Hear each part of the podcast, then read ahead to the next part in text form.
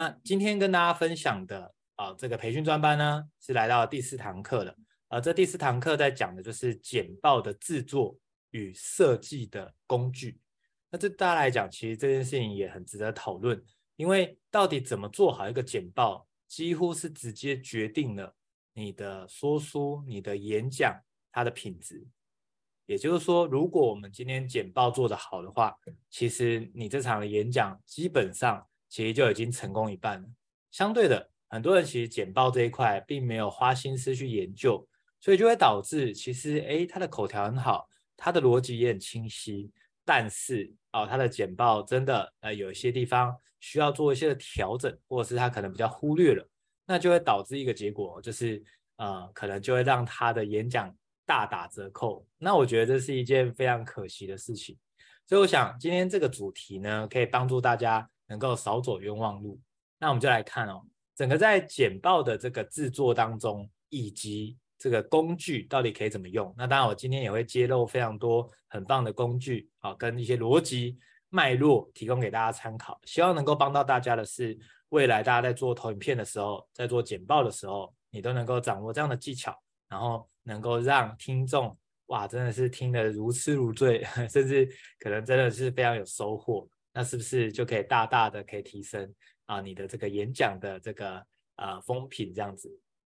那很开心哦，就是跟大家自我介绍，其实我叫泽维，我在做这个培训的部分已经做三年的时间了。那在过去呢，也很庆幸的可以跟一些文学界的前辈、一些作家哦，有做一些的访谈跟合作哦。那其实也办了好几场哦，实体的、线上的其实都有。那甚至有在举办所谓的工作坊。如果大家未来有兴趣的话，其实也欢迎大家可以来参加。那我们今天整个的主轴，我们先来看，如果今天要做简报，到底应该要掌握什么样的原则跟技巧呢？当我们在准备简报的时候，其实很多人他很可惜的地方是，他会急着赶快把它做完，所以他没有先想清楚简报的意义跟价值在哪里。那一个演讲呢，实际上我们都希望能够让受众。来听的听众，他很有收获，然后也能够帮助他，对吗？这是所有人，我们都希望能够带来这个高品质啊的这个演讲。但是我们有时候为什么投影片好像跟我们想要达到的目标有点违背呢？那这个原因就出在，其实我们在简报这件事情，我们可以这么做。在做简报的时候，第一页也是最重要的一页，我要跟大家揭露了，其实。你要先想清楚的是，在来听的这些的听众当中，你觉得他们对于这个主题的焦虑跟对于这个主题的渴望是什么？大家觉得？你看哦，对于比如说培训的这个专班来讲，对于说书人这个角色，其实大家的焦虑是什么？就怕讲的不精彩，怕讲的没有人来听，或者是怕可能今天没办法能够。呃，把这个口碑行销影响了更多人，或者怕大家来听觉得没有收获，对吧？所以既然都是这些东西，那你有发现吗？如果我们先把大家的这个呃聚焦起来，就是大家的焦虑或是大家的欲望，好，那是不是我们就会很有帮助，能够帮到听众得到他想要得到的答案？好，这是我的习惯，所以呢。未来各位，如果你在做投影片的时候，其实你要先静下心来想，这个主题是什么？对于大家来说，他的焦虑是什么？对大家来说，他的渴望是什么？所以大家来想想哦，在今天这个主题好了，简报制作，简报制作，大家的焦虑是什么呢？就是我有很多东西要讲啊，我有很多东西要写，可是为什么？我到底要全部都把它放上去呢？还是重点是摘要就好呢？还是一张图片就好呢？其实这是很多人他不清楚的，对吗？所以大家就觉得很焦虑，或者说怎么样成为一个出色的演讲者？那投影片应该要怎么放？那么这就是大家的焦虑。那渴望当然就是做出一个精美的投影片，而且听众会觉得哇，真的是太用心，收获满满这样。甚至有些人他们的投影片哇，做到这精彩到。他还可以运用这个投影片，可以给大家当做礼物的概念，那广邀大家来做打卡 take 的动作，那就可以获得这个投影片，对吗？所以你看哦，如果我们先理解了大家原来有这些焦虑，原来大家有这些渴望，那我们等一下的所有的内容都是来解决焦虑、满足渴望的。所以各位在做投影片的时候，最重要的是你要瞄准对方的焦虑跟瞄准对方的欲望。如果你先有这个心法，其实你在做投影片的时候，你每一页都会非常的精彩，因为每一页都有点像是在跟这个受众对话一样，他们就会觉得说：哇，你怎么知道我很担心这个？哇，你怎么知道我想要这个？哇，你怎么知道我就想问这个问题？当每一次我们在讲出他都还没问的时候，我们就在回答他的时候，哇，他就觉得天哪，就你好懂我，你怎么知道我这个其实很想知道的？这就是我们在简报制作的时候，其实我们要先在心中埋这个观念，我们要么这一页是目的要解决他的焦虑，要么就是要满足他的欲望。那我们就来看整个在简报制作当中，其实呢。我帮大家归纳了有三大整个很重要的一个种类。好，首先第一个种类是愿景故事型。各位，你有没有听过这样的演讲？他，的投影片基本上是这样，它就是一页这个呃照片，然后就放大大的，诶，没什么字哦，当然他就开始来跟你讲故事。这个不管大家是可能听呃 TED Talk，或者是可能外面一些坊间的演讲啊，其实蛮常用这样的方式。所以呢。他就直接放，就像这张图，这张图其实是在讲那个呃脚气病的这个呃过去的那个历史哦，就是当时啊、有很多很棒的医生哦，他真的帮了台湾解决这件事情。所以如果我们今天要说故事的话，哎，我们是不是可以就放一张这样的照片，我们就可以开开始说故事了？所以这是一种很棒的方式，就是用说故事来引发大家的期待，那大家会更想知道。后面你想讲什么？那这样的效果就会非常的好，所以这个叫做愿景故事型啊。那我想这个大家应该也蛮熟悉的。那接下来第二种是什么？叫做这个重点摘要型。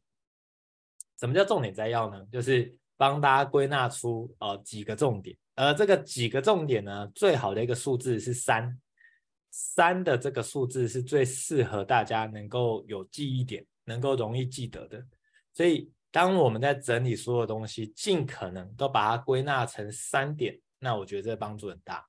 所以如果过去呃的这个四堂课当中哦，你都有参加的话，你会发现我的简报当中，我基本上我都尽可能都是归纳三个要点、三个要诀、三个步骤，都是三，因为三这个数字让大家好理解，也好有记忆点。所以呢，这个重点摘要型呢，就是像如图所示哈，就是。哎，你可能把三个方法都写下来，所以呢，这样的方式好处是什么？就可以让大家快速的聚焦，然后知道哦，有哪些的方法可以用。好，接下来还有什么呢？就是所谓的啊、详细的这个实作步骤型。好，实作步骤型呢，就是大家有时候会在这个一些工作坊或者是一些的这个呃比较长时间的这种呃营队哦，他们。在教一些东西的时候，如果要带你实做的话，他们的投影片有可能就会写的比较详细。那写详细的好处是什么？就是增加你实做的成功率。如果今天我们要带他实做，结果我们写的不清不楚，那会导致的情况就是，可能学员他就一直问问题，那一直问重复的问题，其实对讲师来讲也是一个消耗。另外一个就是对于学员来讲，他如果花很多时间一直在确认啊。哦那其实就是他完成率就会大大降低，然后效率也会大大的就是呃提升不起来。所以呢，如果我们把这个投影片、啊，真的把这个步骤哦，能够把它步骤化哦，然后实做的这个每一个环节都把它做在投影片，其实对大家的帮助就是他看投影片都知道可以怎么做的。OK，所以总共其实简报制作就是这三个很重要的方向。那这三个方向到底哪一个好呢？我得说，每一个方式都有它好以及它相对的缺点。那我们就来看哦。那既然是这样的话，我们怎么样能够去看待这件事情？所以我就跟大家来分享，所有这个三个啊、来讲，他们有个别有什么样的好处跟这个缺点呢？首先我们来看愿景故事型。各位，愿景故事型它的优点是什么？它的情感渲染可以很深，因为大家都喜欢听故事，而且其实每一次的会议或是这个呃演讲呢，很多时候其实很多的观念其实听众都忘记了，可是他会提，他会记得当时讲的哪一个故事哦，他就会记忆深刻。所以人天生就是喜欢听故事的。如果我们懂得说故事的话，那其实就能够让听众烙印在心里。他没办法全部都记得，但他最起码，你故事如果讲得精彩的话，他最起码会记得你的故事。所以这个就是我们在运用这个演讲的技巧当中，我们其实很喜欢用的，就愿景故事型。好，那而且呢，我们很多时候其实台下的听众他也不是没有能力做，他其实需要被启发啊，被推动。那故事型的启发跟推动呢，效果最好。也就是，与其我们很细节的教他，那不如就是引发他、启发他，想要把这件事情做好，甚至拿下勇气。他觉得哇，别人做得到，这个没有极限哇，那是不是我自己也可以突破我自己的极限？所以这是很棒的优点。但是愿景故事型有没有缺点？有，愿景故事型的缺点是什么呢？就是听完之后，其实还是不太知道可以怎么开始。所以 这个就是大家很难取舍。也就是说，如果今天听了一个演讲，它里面全部都是讲故事而已，你听完之后你就觉得哇，真的好受激励哦，好这个激励人心，然后你会觉得说哇，那这件事情我真的很想把它做好。但是，A，关键来了，当你想把它做好的时候，那请问怎么做？你很大的几率是不知道的，好，或者是你可能会用你旧有的方式继续做，但是我们就要去理清。当我们现在的成绩不如理想，或者是我们的结果不如预期的话，那是因为我们的方法不对，那是不是就要换方法？啊，还是说我们方法是对的，只是说我缺少的动力，我缺少的勇气？那你就要看啊，如果今天我们是方法是对的，只是说我们好像怠惰了、停滞了、缺少了勇气了，那这愿景故事型，当它激励了我们，我们想要开始继续做的时候。那是不是动能就很强大，对吧？但是如果它是方法根本就搞错了，这是不不对的方法，那我们一直激励他的过程中，他又用过去错误的方法，他当然不会有新的结果产生。所以这个就是愿景故事型哦，大家可以呃去斟酌它的优点跟缺点，看怎么样能够符合你的演讲跟期待。接下来我们再来看重点摘要型，它的优点是什么？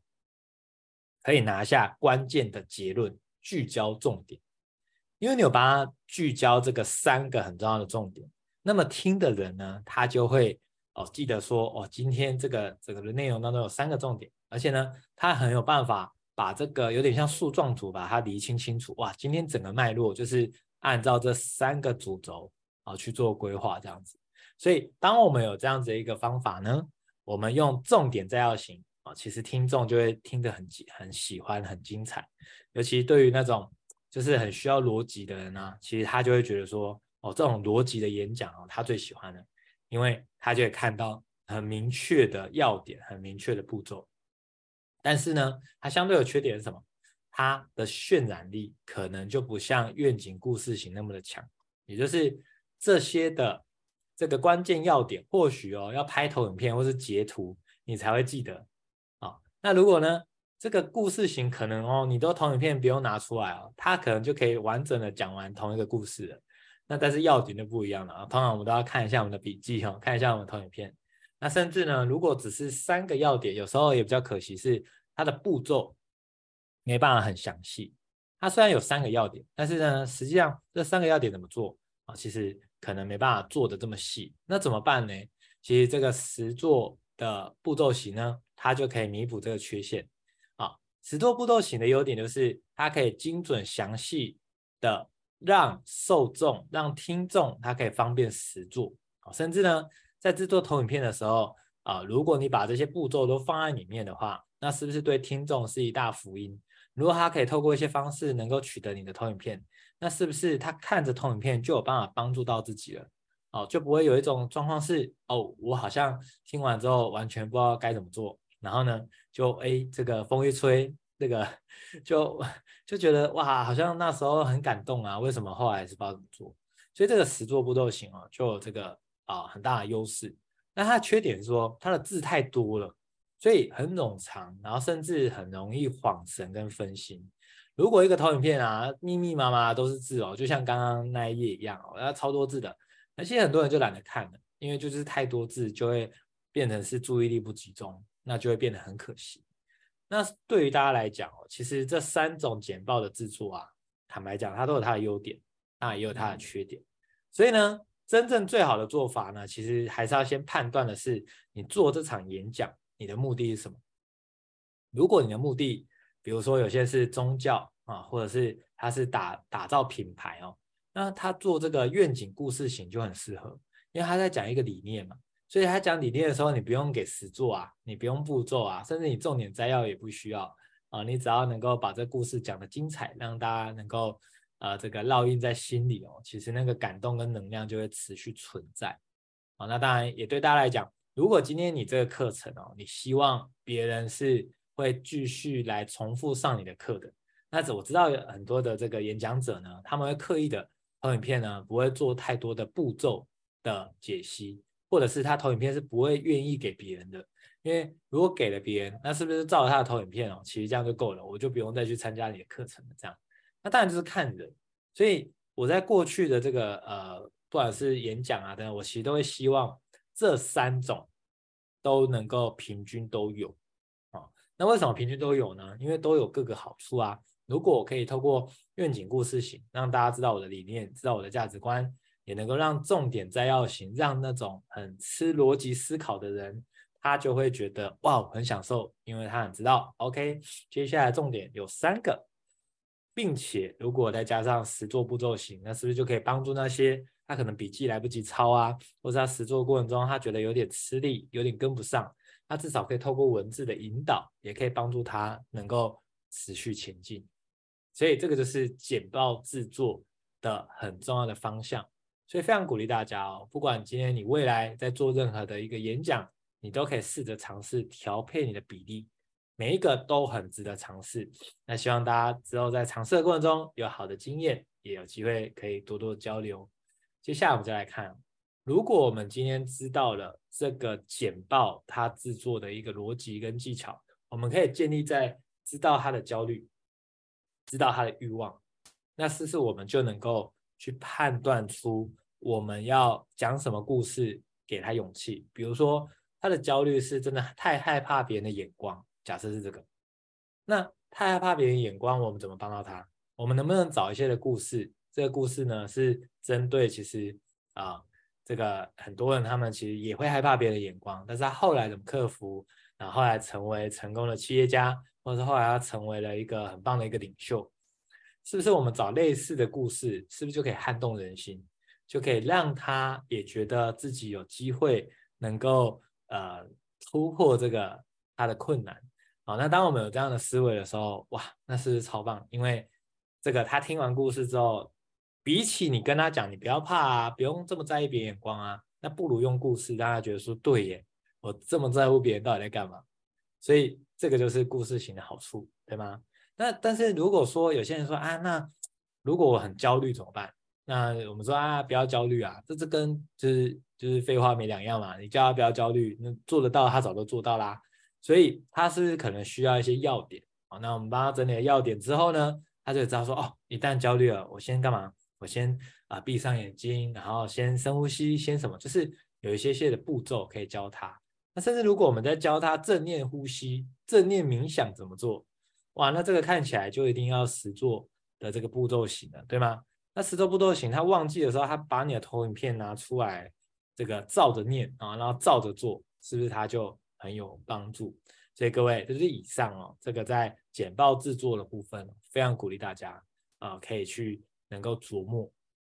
接下来我就要来讲，那么设计的工具呢，可以怎么用？有没有哪些的工具是非常推荐的？那我想这个大家一定非常想知道，因为如果有好的工具，我们都知道。今天就跟砍砍木材一样，啊，我们的这个斧头利不利，会决定我们的效率，对吗？但是很多时候我们大概没有去磨练我们的磨磨这个我们的斧头，所以我们就是蛮干，蛮干的结果是什么？就是你很努力，但是结果都效果不好。那这个岂不是就是忙了一个自我感动啊？结果没什么效果。所以用对工具，用好的工具，其实这个帮助真的是非常非常大。所以接下来呢，我就来跟大家分享哦，有几个工具鼓励大家可以用。首先第一个，有没有人遇到一个情况是，你会觉得你每次在分享的时候，你的逻辑好像这个呃就跳来跳去的。那跳来跳去，当然有些人我还听过，有些人他很引以为意、引以为荣哦，就说哎自己是跳跃性思考，所以自己很聪明哦。那当然，如果我们只是要让自己看起来很聪明哦，那当然啊、呃、这个自嗨是没问题的。问题是，如果你今天是要成为一个优秀卓越的演讲者，看起来这种跳跃性的思考对听众是非常不友善，也是非常自私的动作。所以，基本上我们要懂得能够让每一场的演讲，它是非常有逻辑的去进行，甚至我们可以在心里去设定，我们能不能讲到连三到五岁的小孩哦，他不懂这一块，他都能够听懂。如果我们设定给自己的是这么高的一个标准的话，基本上我们就有办法把繁琐的内容能够讲得详细，然后拆解给大家听。所以哦，可能三岁到九十三岁的都听得懂，那是不是代表说你讲的真的很简单？所以很多所谓的专家哦，他们为了要卖弄他的知识，卖弄他的一个技术，他会很喜欢把原本的东西哦，就是复杂化。然后讲的就是明明很简单的东西，越讲越复杂。那为什么要这样呢？越讲越复杂的过程中，就会让人家觉得说：哇，你真的好厉害耶！这个怎么怎么这么强？啊、哦，但是其实这样，我觉得是非常违背这些演讲者的初心的。身为演讲者的初心是什么？就是希望能够帮助大家能够化繁为简，能够帮助大家能够获得知识，能够成长，能够前进。所以，我们本来就要学会去拆解这些技术，拆解这些内容，然后让大家能够听得懂。所以，鼓励大家哦，不管今天你到底过去逻逻辑是顺与不顺哦，其实你都可以运用这个叫那个 XMind 啊，这个是心智图的一个程式，它是免费可以使用的。你可以透过心智图，你去写下你这个演讲、你这个主题、你想到的所有的面向，然后呢，你去设计属于你这个演讲的心智图。当你把这个逻辑设定下来之后，你会发现哦，你的脉络就很清楚。因为这个好处就是，以往我们做笔记，我们就是从上写到下，从上写到下。那从上写到下的过程中，它是没有阶层的概念啊，甚至是说它没有办法，有点像这个小树一样，就那个树状图，然后你能够看出那个脉络。但是 X 脉这个心智图呢，它就可以有这个效果，它可以看出那个脉络啊，那有点像呃这个书前面的目录啊，你也可以说它有点像是这个这个啊、圆形的这种树，就大的这种树状图，它可以帮助你去理清什么是重要该讲，什么其实是还好的。所以有时候我们呢、如果不懂得筛选，就会变成我们什么都想讲，什么都想讲的结果是什么？就是听众听得完全不明白。因为你琢磨的东西太多了，所以他完全看不到这个所谓的重点在哪，所以他就很难能够把这件事情学习起来。所以鼓励大家，你就可以去运用这个心智图的软体来帮你去厘清啊，你这样子的一个啊思路，那应该对大家会非常的有帮助。接下来呢，第二个简报的这个工具就是叫做 Canva。那 Canva 这个。呃，App 呢，其实在近几年来真的是风靡全球哦，真的现在啊，好多人，包括学校哦，都在用 Canva 这个软体。那 Canva 这个软体它有什么好处呢？啊，第一个啊，你在做这个简报的时候啊，哦，你只要有网络，基本上其实你只要网址复制，你到处走，这个简报都可以随时打得开。你知道这个是一个非常棒的革命性的这个设计吗？因为以往来讲，我们可能以为就要用 USB 嘛，或者是我们丢到云端，那丢到云端之后，然后再打开等等。但是 Canva 本身它就能够自带这个所谓分享的连接，甚至如果今天要请别人更改，那我们只要把连接传给对方，别人就可以在你的 Canva 的这个投影片当中直接去做更动哦。大家有没有觉得这样子很 friendly？如果没有 Canva，我们之前怎么做？我们就是投影片。做好之后啊，顶多丢到云端硬碟。云端硬碟呢，我们就在传这个连接给对方。那对方呢，再把它载下来。载下来之后干嘛？载下来之后，他就又要改，改完之后又要丢上去，然后就这样来来回回，来来回回。那是不是就觉得很辛苦？所以有了 Canva 之后，基本上你只要有网络的地方，都不用担心，因为你 Canva 打开，你随时都可以改投影片，然后随时都可以就是啊、分享投影片。所以 Canva 这个设计真的太强。第二个，它有什么好处？它的好处就是它的图片你可以直接在上面做搜寻，你就可以用，包括动画，包括图片。哇，那过去如果我们没有 Canva，我们怎么做？我们就上 Google 啊，就打关键字，然后查嘛，对不对？那在查的过程中，那有时候就是哇，那个解析度很差啊，等等，然后就是其实来来回回，其实弄得蛮久的。那 Canva 没有这个问题哦，它基本上搜寻出来解析度都好的，然后你直接按动画啊什么都可以用，这样子我觉得超棒的。接下来第三个什么？它有所谓的套版，也就是我们在设计投影片最头痛的地方，就是我们怎么样这个模板可以把它做出来。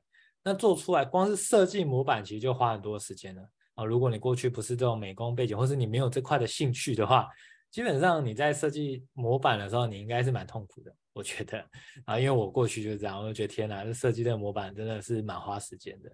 但 Canva 没有这个问题，它里面有非常多的范本可以做，而且大家知道吗？Canva 它可以做投影片以外，它还可以做这种 YouTube 它的这个封面啊，还可以做这个啊、呃、FB 的上面的这个呃照片的这个 banner 啊，或者是可能有些写网站做网站的部分，不是也要需要一些底图啊等等的，都可以用 Canva 做，还有。这个 IG 的线动，它不是长方形的吗？它也可以针对 IG 的线动长方形的模板啊、能够去做制作。以及呢，IG po 文不是正方形的吗？它也可以用 IG po 文的正方形的模板。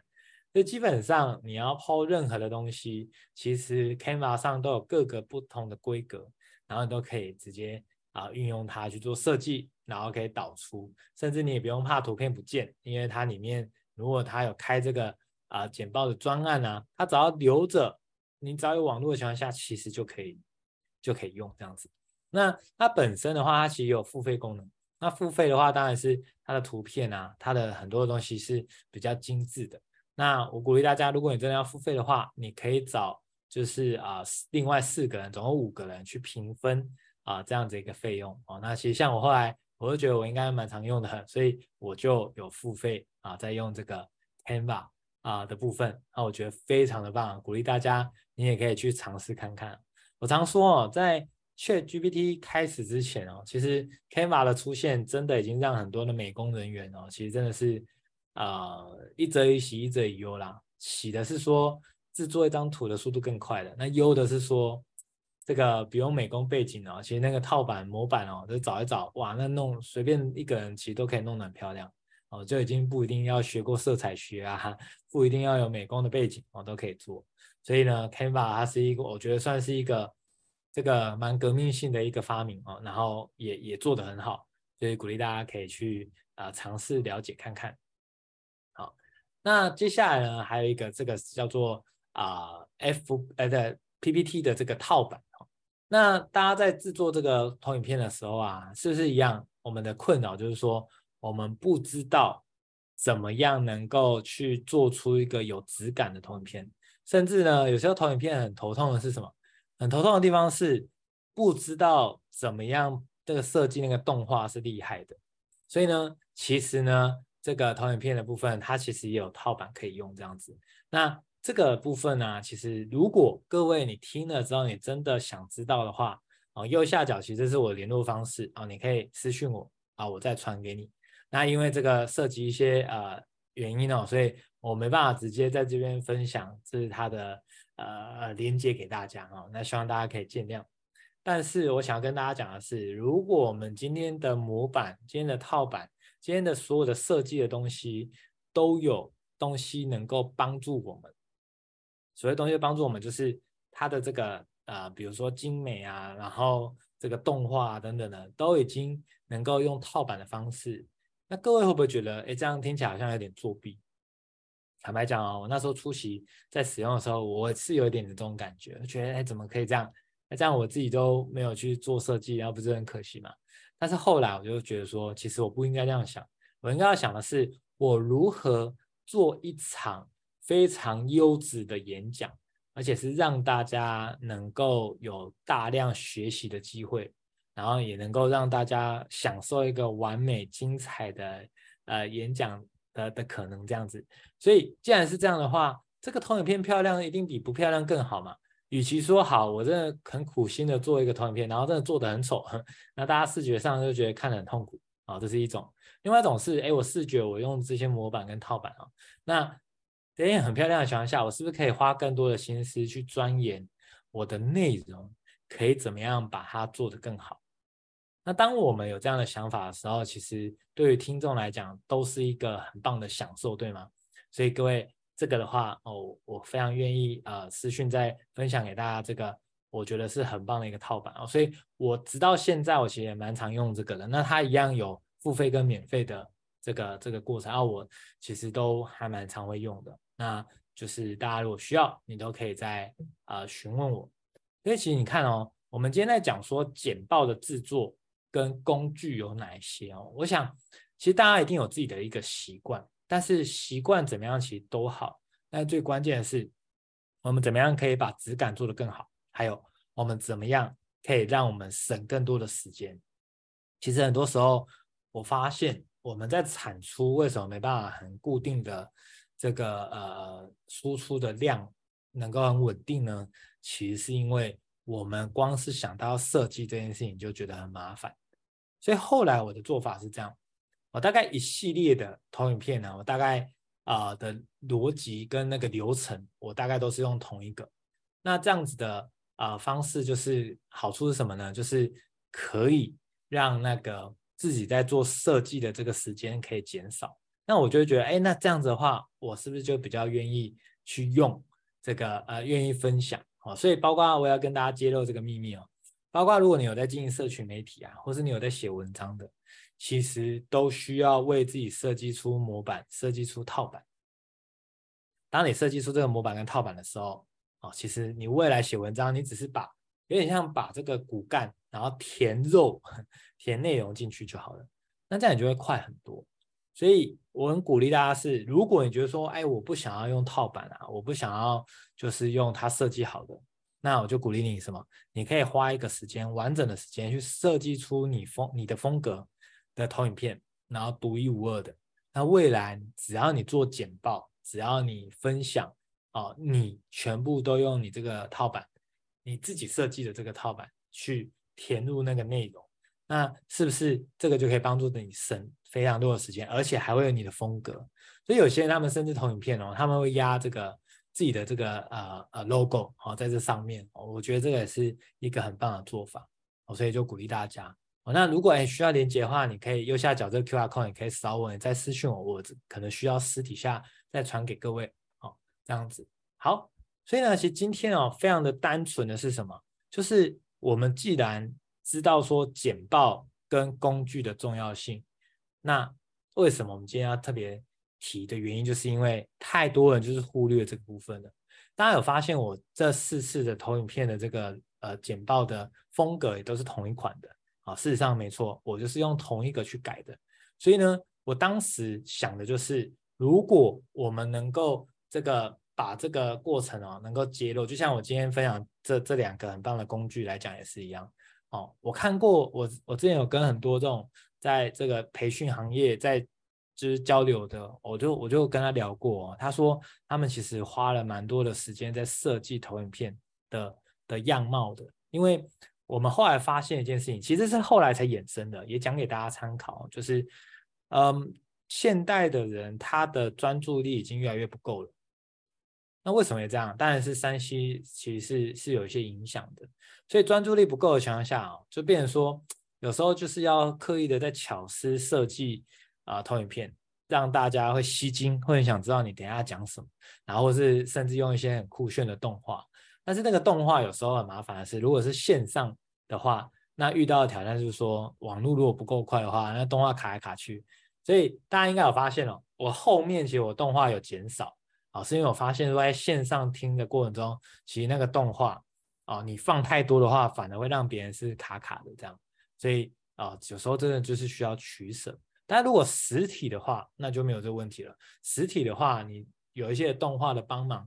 也会让大家能够更专注啊，甚至哦鼓励大家哦，不要一口气把所有的页面、所有的内容全部都跑出来哦，你可以一个一个一个跑出来。所以这边跟大家分享两个很重要的这个简报的一个技巧哈。第一个就是，当你开始准备要讲这一页投影片的时候，你要先讲大家的焦虑，大家的担心是什么。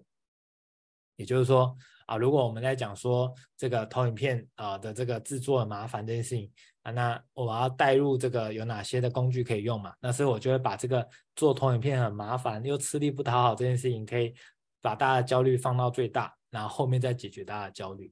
那这样子的话，是不是大家就会更愿意专心听这样子？好，那第二个是这样，第二个就是当我们在演讲的时候呢，就是当你讲到哪边，你就。哪边的投影片跟哪边的字让它跑出来，也就是说，不要太快把它全部都就是啊、全部提早的按出来，因为这是我后来发现的，就是我们如果太早按的过程中，人的那个专注力他会被新跑出来的东西吸引嘛，所以你前面讲的东西，他可能已经没有在听了，他已经在看你后面的，但是有。大家有没有遇过那种人？就是他就说：“哎，你投影片先给我。”然后他看完全部都说：“哦，我大概知道了。”各位，什么叫大概知道？我听到大概知道这件事情，其实我是都是很害怕的，因为大概知道代表什么？他其实不是很知道，但是他又觉得他自己知道了。那我们其实之间沟通就可能会受阻这样子。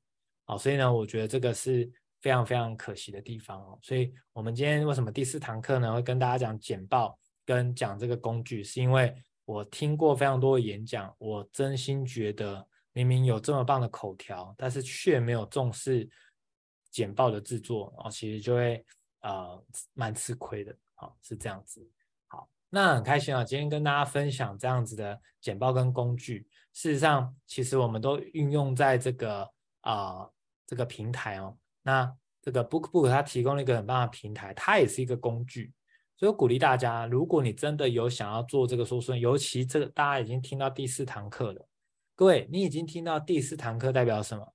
代表你一定有真的想要把这件事情做好。我鼓励大家，其实你应该是要边学边做，好，边做又边学，因为你没有真的去讲哦。其实这些东西你学的再多，它都只是一个理论，或者是听了就觉得说好像都很有道理。那甚至呢，有些呃比较。这个这个对自己呃比较自满的，他就觉得说啊，这些都好像废话。事实上也是啊，很多的真理都是像废话的。但是真的在做的时候，你就会发现哇，真的有时候就会不小心犯了错。那这个犯了错都没有关系的，反正人生就是体验而已。所以我鼓励大家，与其真的你一直在担心是不是要学到什么程度哦，我真的很鼓励大家的是，你其实就可以先。好好的在哎 BookBook 这样的一个平台，你能够去开你的这样的说书，从说书开始练习你的输出。那为什么说书这件事情很棒啊？因为说书就是你可以看书，然后练习整理重点，然后讲给大家听。而且这也是一个新兴的行业，对吗？在过去的几年哦，这一块算是这个雨后呃雨后春笋这样子哦，就是。蓬勃发展，然后就越来越多人就出来做说书，所以我觉得它是一个很好的一个起步的呃方法。所以呢，大家可以看到，呃，就是如果你对这块有兴趣的话，其实你也可以扫这个中间底下这个 QR code，你可以试着，也可以了解 BookBook 它对于合作伙伴的招募，它有什么样的一个很棒的好处哦。那我觉得，其实如果你真的想做的话，它是一个很棒的一个曝光的平台。那接下来上面的部分，呃，如果大家都有一些资讯，你也想要听听其他在 BookBook 上面有开演讲说书的人，他都怎么去做这件事情？那其实鼓励大家可以扫上面的这个 QR code，你可以加入 FB 的社团，它上面都会有非常多的这个投影片的资讯，还有非常多精彩的内容。就像今天的这个这个演讲当中的投影片呢，啊、在结束之后。我们也都会放到这个 FB 的社团。那未来如果你有机会在这个平台去做开课，或者是在做分享说书的部分呢，哦，其实你也可以在这 FB 哦，能够有机会能够接触到你的这个受众。那我觉得是非常棒的。那今天大家整个在听这个培训专班的过程中，也鼓励大家，你可以写这样的心得问卷，然后能够给 BookBook 有一个。这个数据能够去优化，怎么样能够帮到大家更多？所以呢，今天能够有比较多的时间哦，跟大家分享这个 BookBook 它的一个啊起心动念啊，它其实真的可以这个连接那些想要输出、想要分享，但是苦无平台的人。好，那也可以帮助什么？帮助那些想要听书、想要学习，但好像也找不到这个窗口，或者是找不到有什么样比较友善的平台哦。那其实各位，你就可以。啊，好好运用今天跟大家分享的这个平台，我相信对大家很有帮助。那各位，如果你加入 FB 社团呢，还有另外一个好处，就是你可以获得了一百元的折价券。就像今天这样的课程呢，其实大家就可以用一百元的折价券，是不是？你就可以这个完全的无痛啊来学习、来交流、来成长，那是很棒。啊，那获得这个折价券的方式是这样子的：第一个，加入 FB 的社团；第二个，在则为发文处底下分享上课心得哦，各位上课心得呢，大家要写至少三行哦。好，那这当然也不是故意要规定大家啊，只是说呃，其实这个每个分享者他都会希望听到这个听众很详细、很真心的回馈哦。那其实也都是给我们一个满满的鼓励跟动力。好，那这最后第三个叫做传讯息给平台告知，就可以获得。兑换的代码，好，那各位其实在这个平台也不止我说，我刚好各位有机会今天是听到我来分享，其实这个平台有非常多非常优质的啊、分享者呢，他们都会把他们是怎么做说书这件事情的 know how，真的是干货哦，就是好好的跟大家分享，所以我觉得这个能够帮助他起步是非常佛心的。坦白讲，其实这一块。真的要学习到这样的一个精髓，而且学习到跟你做一样的事情，他愿意把他过去的经验、过去的 know how 教给你。坦白讲，这外面是有很多这种很专业的培训专培培训班，那这培训班可能一一次的收费可能都是好几万的哦，不管是被动呃这个呃被动的那个课程哦，就是看影片的，还是说实体的班级。但是呢，今天因为 BookBook 它的这个响应，他希望能够培训更多。